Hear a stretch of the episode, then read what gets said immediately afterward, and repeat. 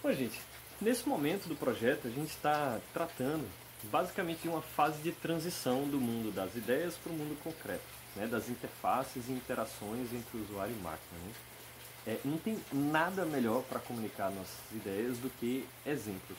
E é exatamente para isso que serve a busca por referências. Essa atividade é uma atividade muito simples e objetiva, mas importantíssima. Tá? É, é muito natural quando você está projetando seu produto ou serviço que você busque inspiração nas interfaces daqueles aplicativos que você, vocês usam com certa frequência. Esses exemplos eu vou chamar daqui para frente de referências. Então, se você está pensando em como fazer uma tela de login, por exemplo, você tem um milhão de opções. Ah, mas eu gosto da forma como o aplicativo do Banco do Brasil implementou a dele. Né? Então, você pode elencar ali uh, uma ou duas que vão servir mais fortemente como referências para o seu produto ou serviço. Isso não significa, é claro, que você vai ter que copiar igualzinho a tela de login do Banco do Brasil. Isso só significa que aquele modelo vai lhe servir de inspiração. E aí você pode buscar referências sobre várias dimensões da experiência do usuário. Né?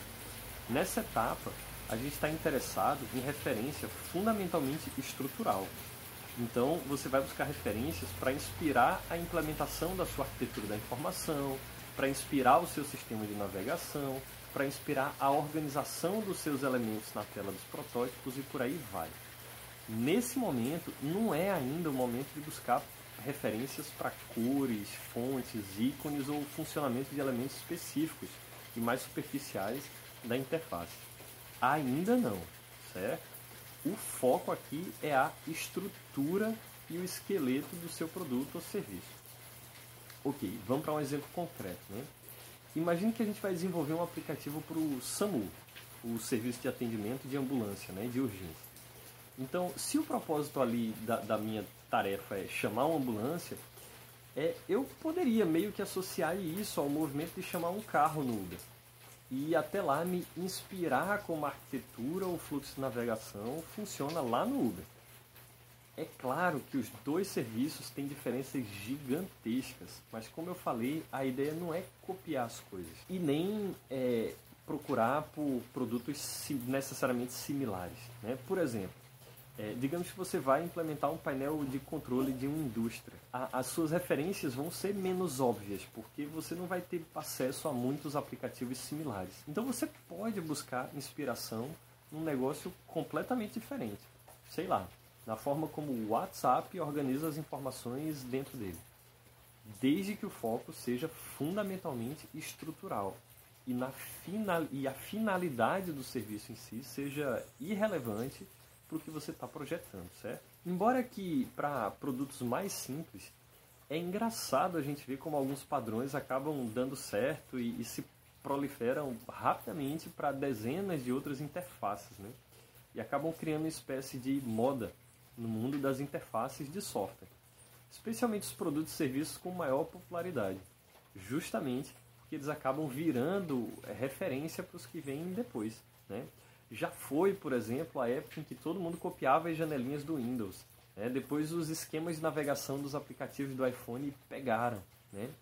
Hoje, os aplicativos que ditam maior tendência em interfaces talvez sejam Instagram, Spotify, Tinder e mais meia dúzia de outros. O único alerta que eu vou fazer aqui é o seguinte: cuidado, pode existir um abismo imenso entre a forma como a sua cabeça funciona como usuário de alguma coisa e a forma como a cabeça do seu usuário de fato funciona.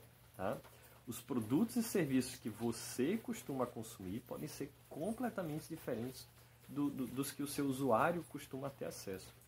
Por isso, busque descobrir quais são os aplicativos que o seu público usa com maior frequência e quais são os padrões de interface, formas de interação que eles já estão mais habituados, ou mesmo que eles gostam mais. E aí, procure referências que possam ajudar a projetar um melhor produto ou serviço para eles, não para você. É claro que o seu feeling como designer é importante também, mas lembre que o principal foco da gente aqui é sempre no usuário.